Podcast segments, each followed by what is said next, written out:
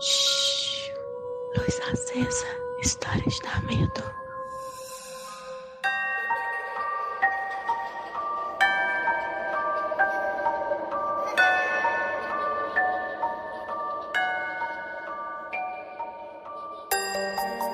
Oi, gente, cheguei. Cheguei para mais um Luz Acesa e hoje eu vou contar para vocês a história da Sueli. Antes de começar a história da Sueli, eu queria perguntar para vocês uma coisa. Vocês olham de vez em quando embaixo da cama? Assim, à noite. Antes de você dormir, você dá uma checada embaixo da cama? Não? Hum. Então vamos lá, vamos de história.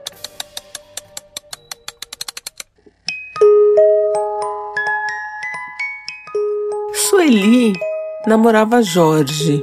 Era um namoro muito, muito, muito bacana. E o Jorge era um cara bem brincalhão.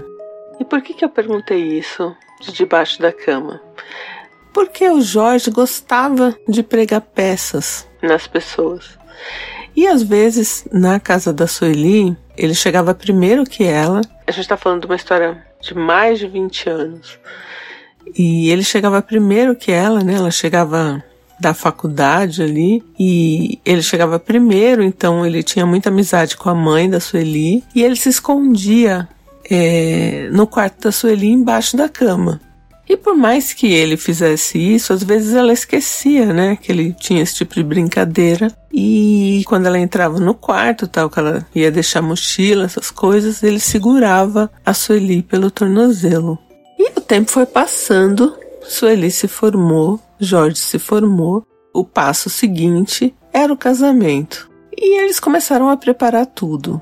Eles iam morar numa casa que era da família do Jorge, então eles começaram a mobiliar e a coisa foi caminhando, foi dando certo. Uma semana antes do casamento, o Jorge saiu para ver umas coisas na rua, né? Preparativos mesmo, né? Para festa e tal. E ele foi atropelado. Jorge foi atropelado e faleceu no local. A Sueli quando ficou sabendo, ficou em choque, precisou tomar remédio, ficou umas duas semanas assim, fora do ar mesmo. E inclusive passou né, a data que seria do casamento internada. E aí saiu do hospital tal. Ela tinha ficado numa clínica, né? Saiu da clínica e foi tentando, né, levar a vida devagar, tomando remédios ainda, porque foi um mega baque, né? Eles se gostavam muito. Acontece que um dia, por volta de umas quatro horas da manhã, a Sueli estava acordada. Ela passava noites acordada ainda, vendo as fotos e os bilhetes que Jorge, sabe, mandava para ela. E ela estava ali vendo alguma coisa, sentada na cama. E aí ela sentiu sede. Levantou, foi até a cozinha, tomou água, voltou e sentou na cama. Só que aí ela antes ela estava sentada na cama assim, de pernas cruzadas, né? E agora ela sentou na cama com os pés no chão. E gente, assim que ela se acomodou sentada, ela sentiu a mão, uma mão no tornozelo dela. E só quem fazia isso era o Jorge. Se fosse você, o que você faria nesse minuto? Quando você tá na cama sentado e de repente você sente uma mão no seu tornozelo.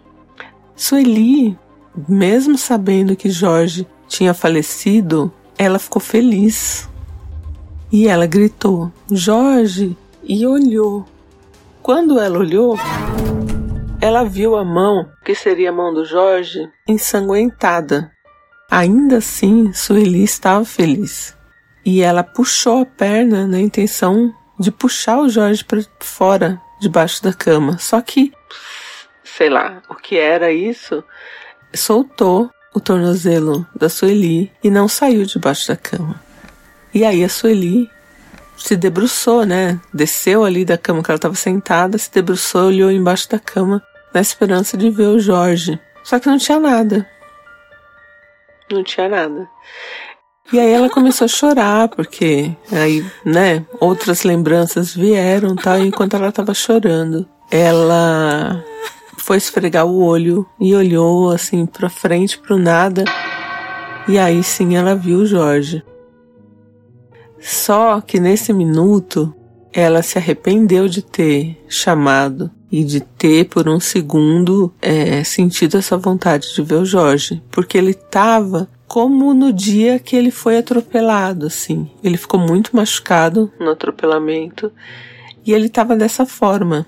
E ele não falava nada, só que a Sueli entendia, ela não sabe como, que ele estava falando: me ajuda, me ajuda.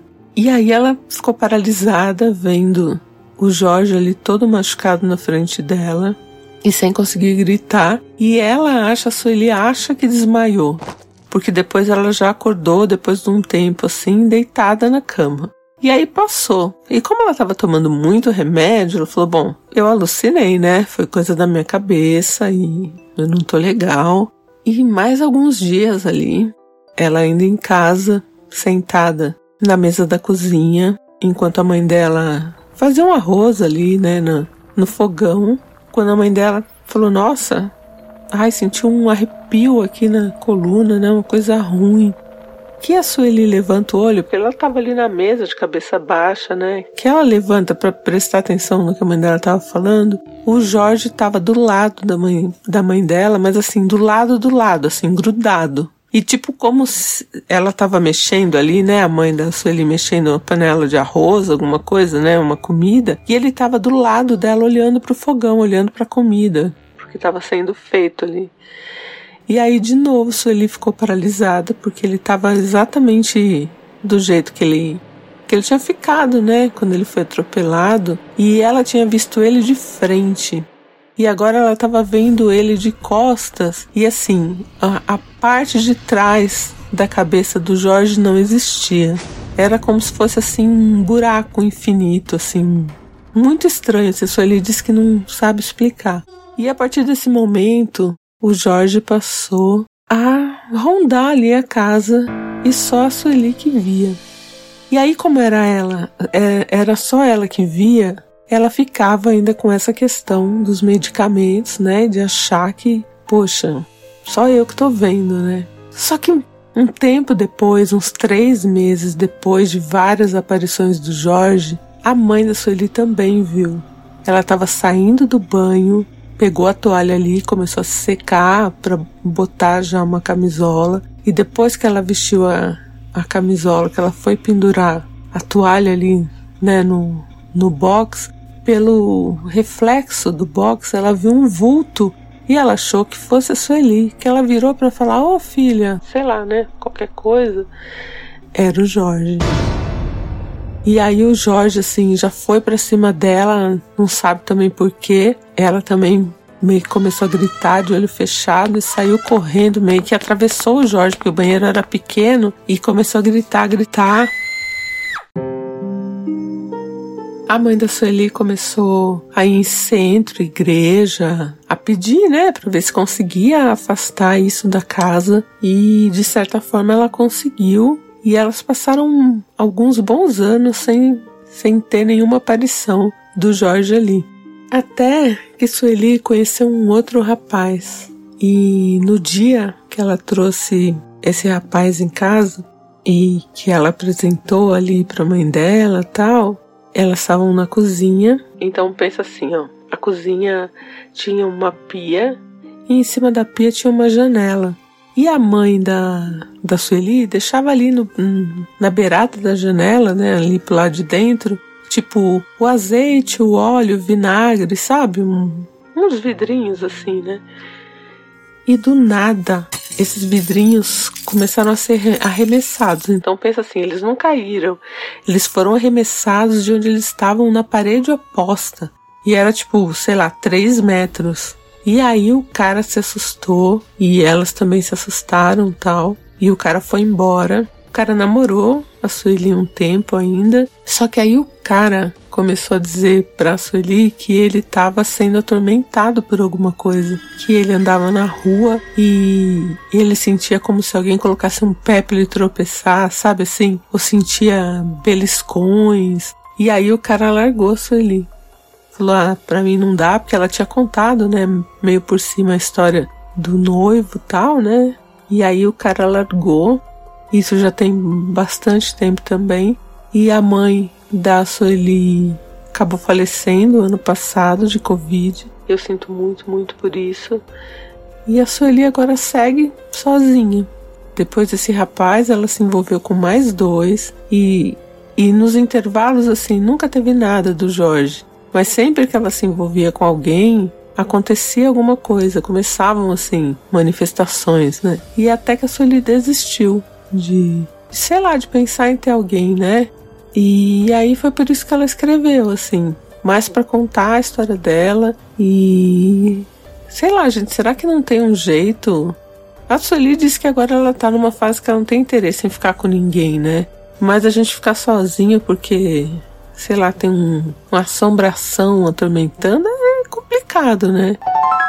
Oi, eu sou Patrícia do Rio de Janeiro e Sueli do céu, que isso, cara? Deve ser uma situação horrível se sentir perseguida ter um encosto, digamos assim, de um antigo amor. O amor ele é bom, mas ele tem também que ser libertador. Uma pessoa que te ama, mas te prende mesmo depois de morta, é complicado. Não sei como você lidou com isso depois de todos os anos e tal, emocionalmente, mas eu teria corrido rapidinho para um centro espírita, alguma coisa assim, para tentar fazer com que esse espírito se libertasse, que descobrisse o que fazia mal a ele e como consertar isso, porque ninguém merece, ninguém merece ficar com um espírito atrás de você e ninguém merece não conseguir fazer a passagem em paz. Tá doido? Ok? Espero ter ajudado. Um beijão. Meu nome é Cláudia, eu falo aqui de Manaus e você disse que não sabe bem o que fazer, né? E assim, como espírita, dá para gente pensar que ele ainda está muito preso na história de vocês dois e que o, a única coisa que ele precisa nesse momento que você pode fazer é orar por ele. Parece clichê, mas isso é tudo que ele precisa e com o tempo isso vai melhorar. Mas você precisa, eu acredito que você vá é, orar com acreditando muito no que você fala e querendo muito o bem dele, tá bom? Isso vai melhorar logo, logo, eu espero. Um beijo. E é isso, gente.